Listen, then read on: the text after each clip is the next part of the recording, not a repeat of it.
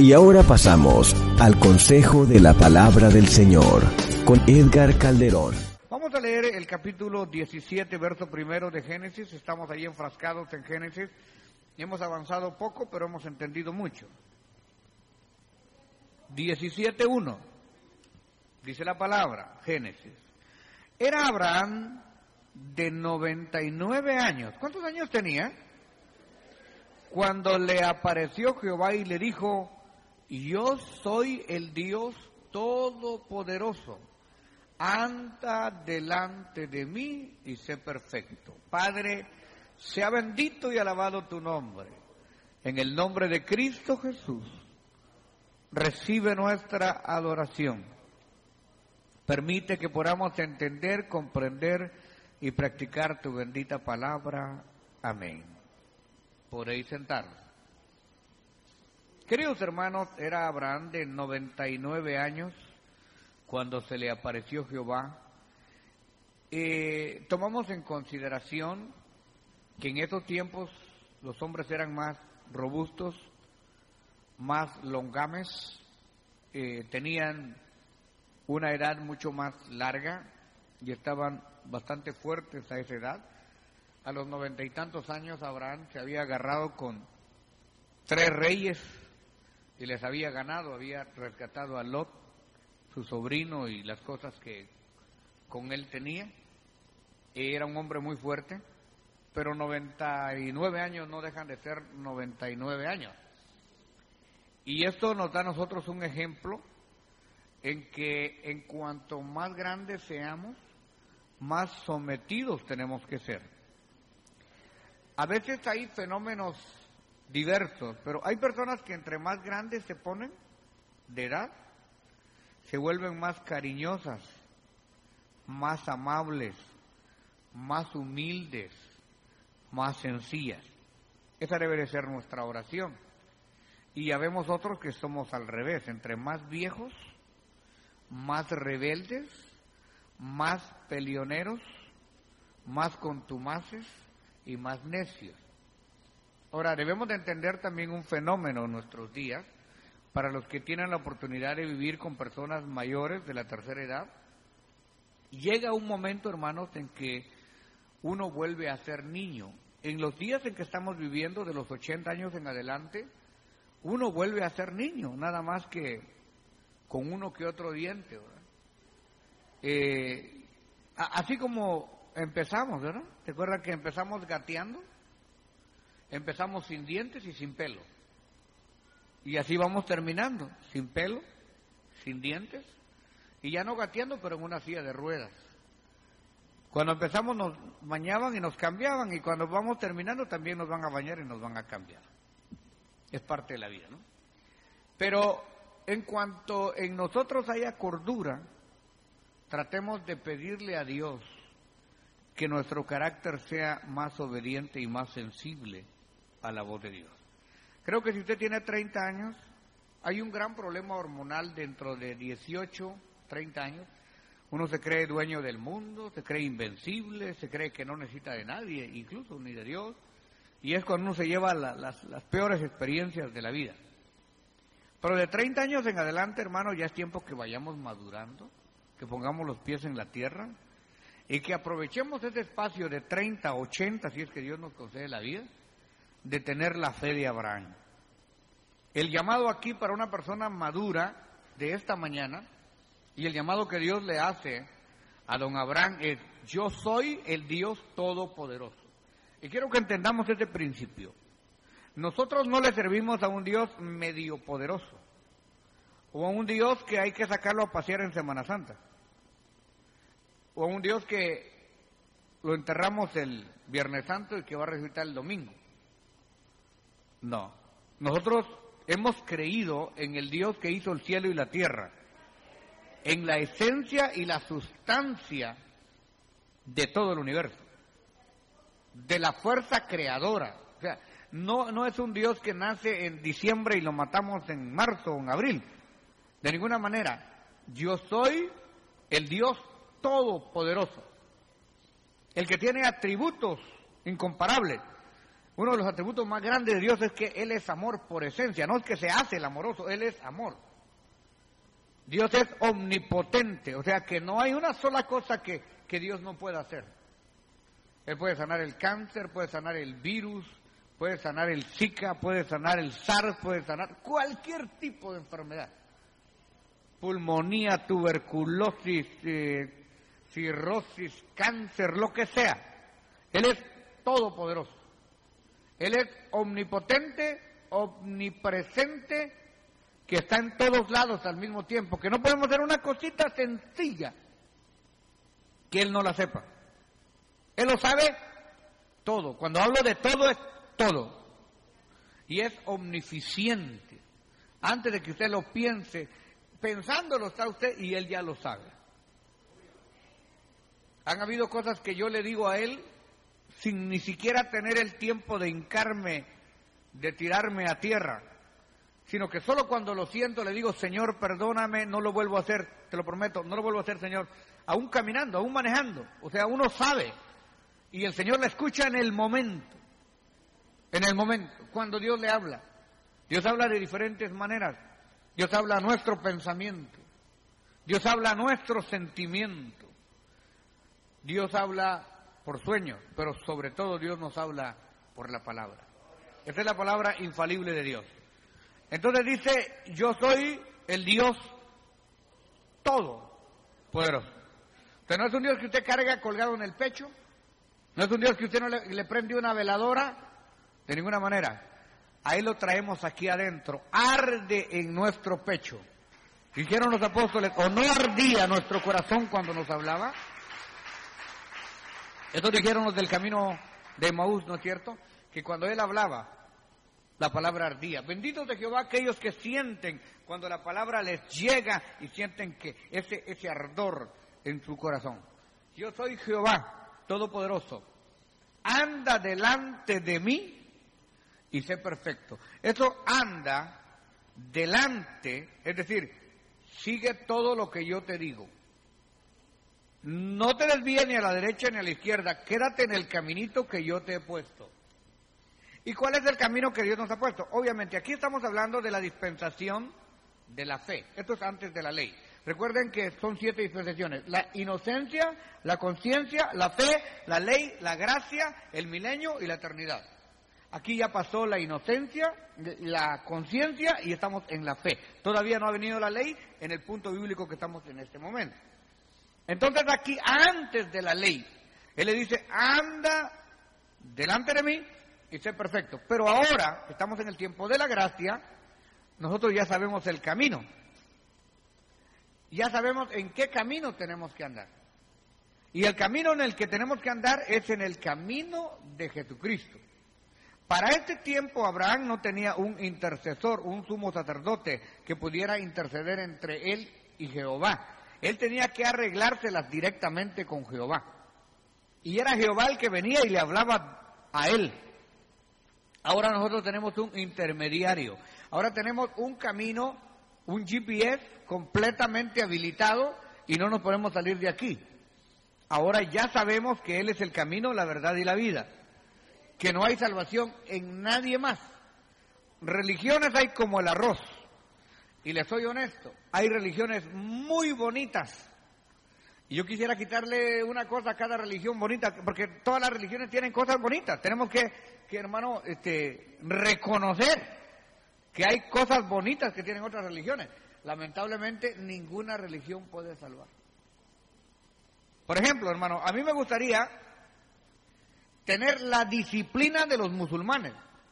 A mí eso me encanta. Imagínense, ellos se tiran tres veces al día con la cara al piso y adoran en dirección a la Meca. ¿Qué quisiera yo que los evangélicos hiciéramos eso? que nos tiráramos al piso donde quiera que estuviéramos, trabajando, comprando, vendiendo, lo que sea, a las 10 de la mañana y poner la cara al piso, hermano. Y otra vez a las 12 del día y otra vez a las 3 de la tarde. Estar dispuestos a morir por lo que creen. Ellos hasta se llenan de bombas y se explotan. Y nosotros no estamos dispuestos a perder un día de trabajo por amor a Cristo. esto es tremendo, ¿no es cierto? A nosotros viene cualquier viento y nos saca a la iglesia. Quisiera tener, hermano, la disciplina que tienen los señores testigos de Jehová para ir a evangelizar. Yo envidio eso. No, no, no le da vergüenza a ustedes ver que nosotros acostados todavía y los testigos de Jehová repartiendo atalayas a las 5 de la mañana, parados en las, en las eh, eh, paradas de los, de los buses, ¿no es cierto?, de las banquetas. Esto, esto hay que aplaudirlo, ¿no es cierto? Me encanta, hermano amado, el cuidado que le ponen los, los mormones a las doncellas para que se entreguen la perla que les dan, me, me, encanta. Yo quisiera que algunas muchachas de aquí tuvieran esa perla y se la dieran a su esposo cuando se casa. Me encanta la vestimenta de los mormones que aún en bicicleta van con corbata. Nosotros venimos a, la iglesia a veces hasta con shorts, hermano, la gorra puesta al revés. Hay unos evangélicos que dan vergüenza, parecen cholos en miniatura. Pero esos mormones, ¿usted en qué conoce un mormón? En que va con su camisa, hasta aquí, mire, camisa blanca, su corbata, y en bicicleta. Me encanta, hermano, hermano, la disciplina y la vestimenta de los menonitas.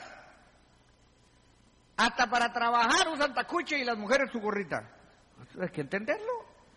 Me gusta, hermano amado, la apariencia, no la esencia, la apariencia del sacerdocio católico. Mire, eh, cómo, se, cómo se presenta la madre superiora, ¿no es cierto? Uno solo de ver una monjita le dan ganas de respetarla, ¿no es cierto? ¿O no? Usted ve una monja y usted ve la imagen de la Virgen ahí, ¿no? Y mira una cristiana aquí, hermano, que se quita la cejas, se la vuelve a poner, se pinta los cachetes de rojo, verde, anaranjado y amarillo. Y usted mira una hermanita y le dan ganas de salir corriendo. O sea que hay cosas que tienen buenas, ¿no es cierto?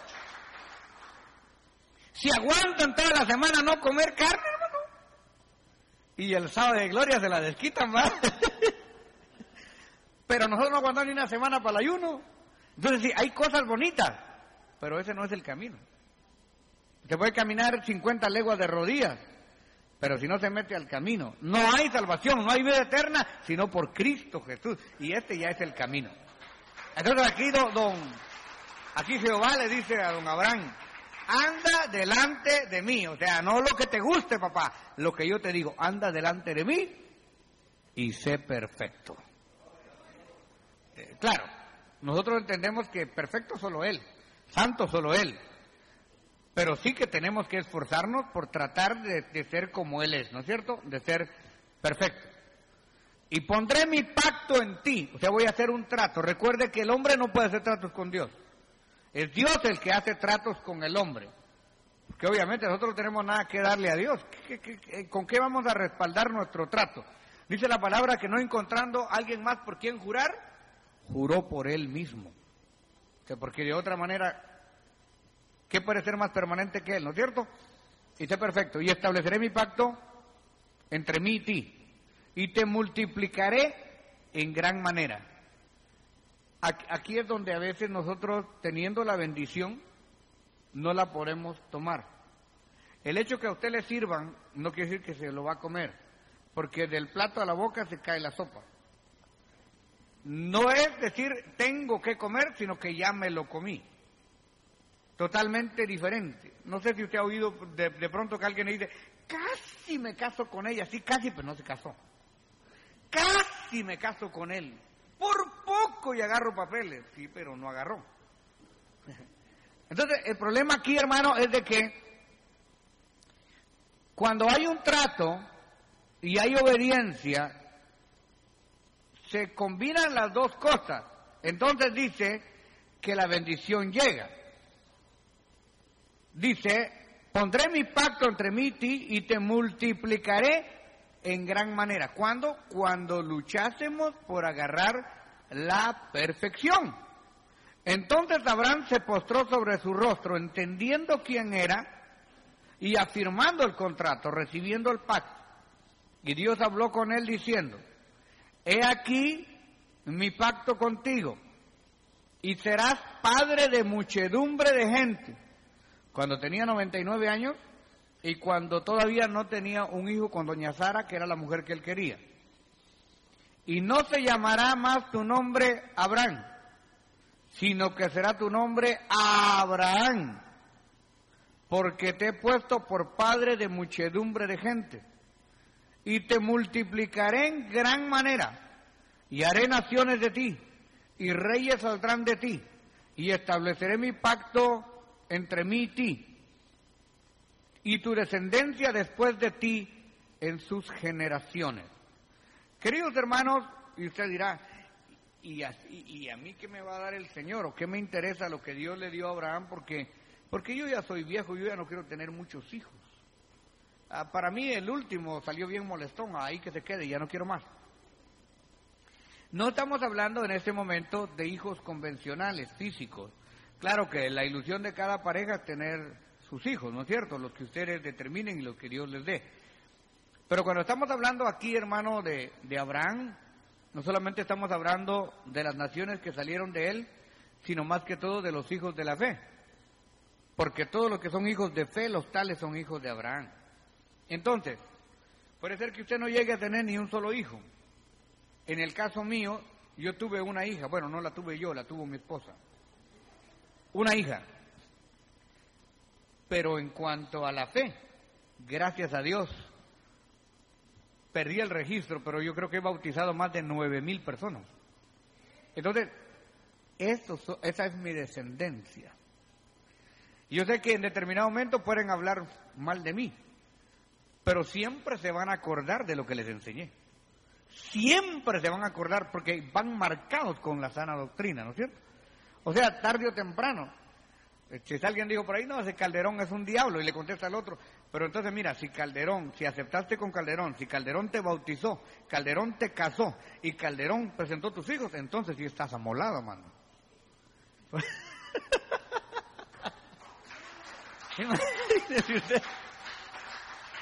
Porque si Calderón es un diablo, pero con este aceptaste, este te bautizó, y ese te casó, y ese te presentó, entonces sí estás aniquilado, ¿no? Entonces, nosotros marcamos a la gente, hermano. La marcamos en el buen entender de la palabra.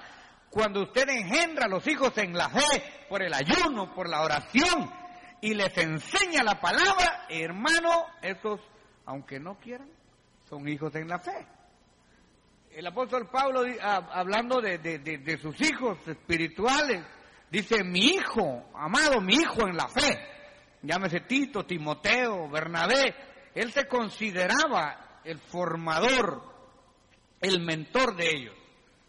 Entonces, usted puede tener muchos hijos todavía y empiece a buscar uno o empiece a engendrarlo. El compañero de trabajo, la compañera de trabajo, los vecinos, denle buen testimonio, tráigalos al conocimiento de la verdad. Mire, es, increíble, hermano, pero donde quiera que uno va. Yo voy a una gasolinera a, echar gasolina, a agarrar un café y al rato, bueno, ya, ya me traje dos muchachos aquí para que vinieran al culto de las que atienden en la gasolinera. Ya me traje otro muchacho de ahí también, ya casi ya todos ya saben ahí. Cuando voy, a veces ya ni el café me lo cobran, dirá, ahí viene el pastor. Entonces, uno donde quiera que va, hermano, tiene que demostrar lo que Dios le ha dado a uno y seguir engendrando hijos e hijas en la fe. Y yo veo aquí en ustedes padre de multitudes, porque el que no vino para servir no sirve para vivir. Y aquí el trato está no conmigo, con Dios. Dios nos trajo para henchir la tierra. Y ya no le estoy diciendo que usted tenga 10, 12 hijos, porque yo no le voy a ayudar a mantenerlos. Pero en el espíritu usted puede tener los que se le da la gana. Así que empiece ya a hacer su lista. Todo creyente debería tener eh, en una hojita pegada aquí en la Biblia una lista de personas inconversas por las cuales usted está orando. Tener ahí, hay una lista, decir, fulano, sutano y mengano, me los como porque me los como. Ellos van para la gloria de Cristo. Y empezar a orar por ellos. Eh, olvidarse de las riñas y, problemas que ha tenido con la suegra, los cuñados, los hermanos, los vecinos, y empezar a orar por ellos. Y Señor Padre, Salva a mi suegra, salva a mi suegro, salva a mis cuñados, Señor, que se arrepientan, que se conviertan en el nombre de Jesús. Y, esas oraciones, hermano, a veces Dios no las contesta en 15 días, en 20 días, pasan años. Pero de que Dios contesta, contesta. Con el paso de los años, hermano. Yo tuve un hermano que estuve orando casi 30 años por él.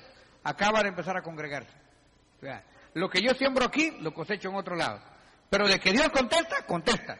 Y yo he confesado que no se van a morir sin conocer a Jesucristo como Salvador. No van a aceptar conmigo, van a aceptar con otro. Pero de que se salvan, se salvan. Así que es muy importante que usted llegue a ser padre o madre de multitudes.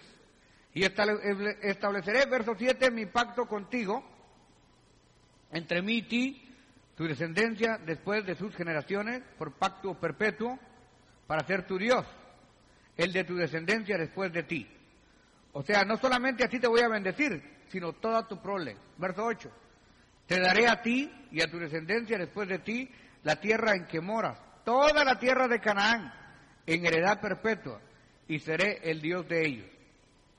Y, esta bendición, hermano, de parte de Dios, uno a veces no, no, no entiende. A veces yo recapitulo de todo lo que Dios me ha bendecido, de todo lo que Dios me ha dado. Porque yo creo que soy una persona bendecida, igual que usted, yo creo que usted sabe que es una persona bendecida. Y realmente pienso que no es por mi propio esfuerzo ni por mi conocimiento, porque tengo yo, casi todos mis hermanos son mucho más inteligentes que yo. En, muchas, bueno, tengo dos que son mecánicos, pilotos, electricistas, plomeros, eh, casi de todo, hasta inyecciones ponen, hermano. O sea, de todo. Y yo, yo me pongo, soldadores, o sea, hacen de todo. Y yo digo, wow, ¿cómo Dios en su infinita misericordia me bendice a mí? Si yo no sé todo lo que ellos saben. Son bien inteligentes. Pero cuando Dios los quiere bendecir a usted, hermano, usted se asusta de que lo pone en el lugar exacto y en el momento propicio. Y estoy hablando de la bendición espiritual porque de ahí empieza todo y viene la bendición material. Cuando usted aprende a servirle a Dios, de ahí todas las demás cosas, donde quiera que usted pone su mano, prospera. Pero cuando usted no le sirve a Dios, cuando no estamos bien con Dios, entramos a un trabajito y nos botan, nos corren. Compramos un carro y lo chocamos. Nos casamos y no funciona. Todo sale mal. Y es que no hay peor cosa que estar peleado con Dios. Pero cuando usted está bien con Dios, todo lo que usted haga será prosperado. Es lo que dice la palabra. Verso 9. Dijo de nuevo Dios a Abraham, en cuanto a ti, guardarás mi pacto, tú y tu descendencia después de ti por las generaciones. Este es mi pacto que guardaréis entre mí y vosotros y tu descendencia después de ti. Será circuncidado todo varón dentro de vosotros. O sea, la remoción del prepucio de todo varón al octavo día. Era una marca de sangre, era una marca en la carne, para dejarnos un ejemplo a nosotros de la marca más trascendental, de la marca de sangre, donde no solamente se removió el prepucio, sino que se removió el pecado, donde Jesucristo derramó hasta la última gota de sangre, porque nosotros somos comprados con precio de sangre. O sea, la salvación no fue gratuita, Jesucristo murió completamente. Entonces esto era una sombra de que el hombre tendría que derramar sangre. Y los médicos dicen que esto también es higiene. Esto ayuda mucho el desarrollo de los varoncitos. Así que si usted tiene un hijo varón y lo circuncida, es bíblico y es bueno. Aunque ya nadie se salva por la circuncisión, no es ley, ya no estamos en la ley, pero todavía sigue siendo bueno. Ahora, si es una niña la que nace, déjela como está. Verso 11. Circuncidaréis pues la carne de vuestro prepucio y será por señal del pacto entre mí y vosotros. Esa era la señal. El que no lo hacía era incircunciso. Esto fue lo que le gritó David a Goliat. Le dijo fariseo incircunciso. Él era circuncidado ya para ese tiempo. Y de edad de, a la edad de ocho días será circuncidado todo varón entre vosotros por vuestras generaciones, el nacido en casa y el comprado por dinero y cualquier extranjero que no fuere de tu linaje. Hoy la circuncisión la hacen los médicos cuando nace el niño y está bien. Debe ser circuncidado el nacido en casa y el comprado por dinero y estará mi pacto en vuestra carne por pacto perpetuo. Hasta el día de hoy los hebreos se circuncidan. Y el varón incircunciso, el que no anduviere circuncidado la carne, el que no hubiere circuncidado la carne de su prepucio, aquella persona será cortada de mi pueblo, ha violado mi pacto. Hoy vamos a ver más adelante cómo Dios quiere que sigamos la circuncisión, pero no en la carne, sino en el corazón. Dios está pidiendo que removamos el prepucio de nuestro corazón, que cambiemos nuestra forma de ser, de pensar, que cambiemos nuestra forma de actuar, que removamos de nuestro corazón todo lo que no le agrada a Dios. A Romanos capítulo 2 y verso 25 nos habla Pablo ya, eh, obviamente dejando la ley atrás y hablándonos de la circuncisión que debemos de tener en nuestro interior en estos días. Dice, pues en verdad la circuncisión aprovecha si guardas la ley. Pero como nadie pudo guardar la ley, ¿verdad? Pero si eres transgresor de la ley, tu circuncisión viene a ser incircuncisión. Es decir, ya no importa que lo hagamos o no lo hagamos, esto no nos va a dar salvación pero sí podemos remover todo lo que perjudique nuestra relación con Él. Vamos a tener una porción de la palabra más importante, Romanos 2, 28. Pues no es el judío el que lo es exteriormente, sino la circuncisión que se hace exteriormente en la carne. Pues no es judío el que lo es exteriormente, sino es la circuncisión que se hace a lo exterior, en la carne. Y esta circuncisión exterior hoy trasciende a lo interior. Verso 29, Romanos 2, 29. Sino que es judío el que lo es en lo interior. La circuncisión es la del corazón. O sea, ya no es ahora en el prepucio, ahora es en el corazón. Sigue diciendo Pablo, Romanos 2.29, la circuncisión es la del corazón, en el espíritu, no en letra, o sea, no en la ley. La alabanza del cual no viene de los hombres, sino de Dios. O sea que, hermanos amados, la circuncisión sigue, pero no sigue en la carne, ahora sigue en el espíritu. Ahora uno se circuncida para amar, para perdonar, para consagrarse, para santificarse. Lo escribe muy clarito Pablo en Romanos 2.29, sino que es judío el que lo es en lo interior.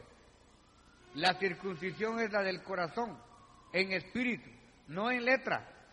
La alabanza del cual no viene de los hombres, sino de Dios. Romanos 3.1 dice, ¿qué ventaja pues tiene el judío? ¿O de qué le aprovecha la circuncisión ahora que estamos en la gracia? De nada. Porque ahora nosotros somos circuncidados por la fe y no en la carne. Mire lo que dice, porque Dios es uno y Él justificará por la fe a los de la circuncisión y por medio de la fe a los de la incircuncisión. O sea, para ellos, nosotros en aquel tiempo seríamos incircuncisos, porque no creo que ustedes se hayan circuncidado. Pero sin embargo, si nos hemos arrepentido, ya nos circuncidamos en el corazón y tenemos que seguirnos circuncidando, que no se siga amontonando pecados sobre nuestra vida. Romanos 4:9. ¿Es pues esta bienaventuranza solamente para la circuncisión o también es para la incircuncisión? Claro que también es para la incircuncisión, porque decimos que a Abraham le fue contada la fe por justicia. 4.10. ¿Cómo pues la fue, fue contada? ¿Estando en la circuncisión o en la incircuncisión? O sea, cuando Abraham le creyó a Dios, ¿estaba circuncidado? No, era incircunciso y por la fe sí circuncidó. Entonces dice, ¿cómo pues le fue contada? ¿Estando en la circuncisión o en la incircuncisión? No, en la circuncisión, sino que en la incircuncisión. O sea, cuando Abraham le cree a Dios, no está circuncidado. Pero por la fe se circuncida. O sea, cuando nosotros le creemos a Dios en fe, Venimos como pecadores. Pero cuando aceptamos a Cristo, con la ayuda de Él, nos santificamos. Romanos 4:11. Y recibió la incircuncisión como señal, como sello de justicia de la fe que tuvo estando aún incircunciso, para que fuese padre de todos los creyentes no circuncidados, a fin de que también a ellos la fe les sea contada por justicia. Así que hermano, si usted no se circuncidó, no se preocupe, usted está arrepentido y convertido. La circuncisión ahora es en el corazón. Romanos 4:12. Y padre de la circuncisión, para los que no solamente son de la circuncisión, o sea, si se circuncidan, qué bueno, pero si no se circuncidan y se arrepienten, se salvan, sino que también siguen las pisadas de la fe que tuvo nuestro padre Abraham antes de ser circuncidado. Romanos 15:8. Pues os digo que Cristo Jesús vino a ser siervo de la circuncisión para mostrar la verdad de Dios, para confirmar las promesas hechas a los padres. Jesucristo nació bajo la ley para redimir a los que estaban en la ley. La circuncisión nada es y la incircuncisión nada es, sino el guardar los mandamientos de Dios. Primera de Corintios 7:9.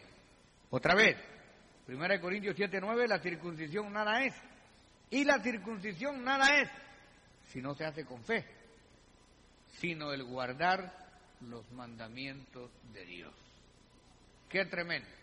Así que mis queridos y apreciados hermanos, hoy nosotros hemos aprendido que la señal del pacto es la circuncisión, la remoción del pecado de nuestro corazón y el sometimiento voluntario a Dios. Verso 15. Dijo también Dios a Abraham, a Sarai tu mujer no la llamarán más Sarai, Masara será su nombre. Y le bendeciré, verso 16. Estoy hablando del capítulo 17, verso 16 de Génesis. La bendeciré y también te daré, le daré a ella un hijo. Sí, la bendeciré y vendrá a ser madre de naciones. Reyes de pueblos vendrán de ella. Entonces Abraham se postró sobre su rostro y se rió y dijo en su corazón, a hombre de cien años ha de nacer hijo, y Sara ya de noventa años ha de concebir. Y dijo Abraham a Dios, ojalá Ismael viva delante de ti. Y respondió Dios, ciertamente Sara tu mujer te dará a luz un hijo, y llamará su nombre Isaac, no Ismael y confirmaré mi pacto con él como pacto perfecto por sus descendientes después de él. Y cuando en cuanto a Ismael también te he oído, y aquí lo bendeciré, y le haré fructificar y multiplicar mucho en gran manera. Doce príncipes engendrará, y haré de él una gran nación. Mas yo estableceré mi pacto con Isaac, el que Sara te dará a luz para este tiempo del año que viene. Y acabó de hablar con él y subió Dios de estar con Abraham. No más se dijo Abraham, sino Abraham. Entonces tomó Abraham a Ismael su hijo y a todos los siervos nacidos en su casa y a todos los comprados por dinero y a todo varón entre los domésticos de la casa de Abraham y circuncidó la carne del prepucio de ellos en aquel mismo día, como Dios lo había dicho. Era Abraham de edad de 99 años cuando circuncidó la carne de su prepucio. O sea que para arrepentirse y convertirse no hay edad. Mientras tenga entendimiento puede hacerlo. 25. E Ismael su hijo era de 13 años cuando fue circuncidada la carne de su prepucio. Y en el mismo día fueron circuncidados Abraham e Ismael, su hijo, y todos los varones de su casa, el siervo nacido en casa y el comprado y el extranjero por dinero, y fueron circuncidados con él. Ahora, la pregunta es, ¿cuándo se circuncidó usted? Cuando entendió que sin Cristo no podía vivir en la carne, cuando entendió que su vida tendría que depender completamente de Él. ¿Duele? Duele. ¿Sangra? Sangra. Dejar las cosas malas cuesta. en los primeros días. Después uno se acostumbra a una novedad de vida. Y cuando usted ya se acostumbra a estar en los caminos y estatutos de Dios, sencillamente usted ya no puede pecar. Ya no se siente bien. Ya no se siente plácido, no se siente cómodo. Usted ya sabe cuándo está pecando y cuándo no lo está haciendo. Así que, queridos hermanos, terminamos hoy el capítulo 17 de Génesis. Nos espera una preciosa lección para la próxima semana, que es la promesa del nacimiento de Isaac.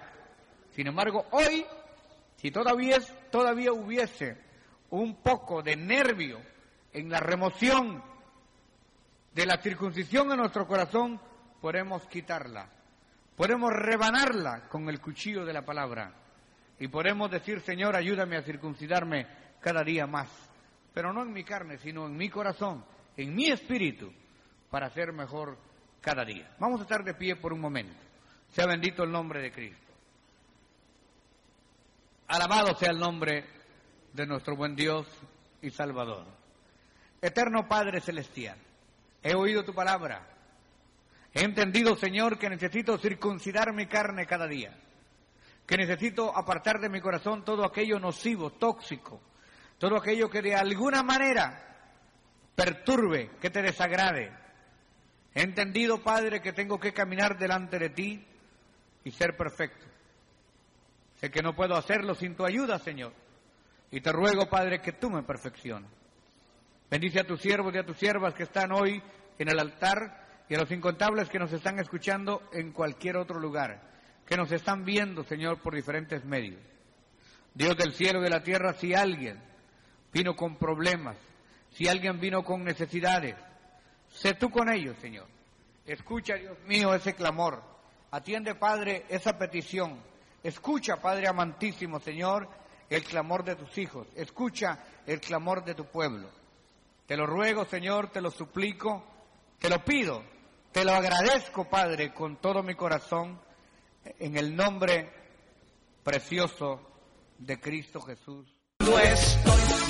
Gracias por su sintonía y esté pendiente porque en cualquier momento podría estar con usted Edgar Calderón en Palabra Unida. Tenemos servicios todos los días a las 7 de la noche. Los viernes, vigilia y clamor bajo la unción de Dios. Los sábados y domingos, tremendas campañas evangelísticas. Y los lunes, gloriosos conciertos de alabanza con los más reconocidos intérpretes de la música cristiana. Llámenos ahora mismo 213-840-7500. 213-840-7500. Estamos esperando por usted. 213-840-7500. 213-840-7500.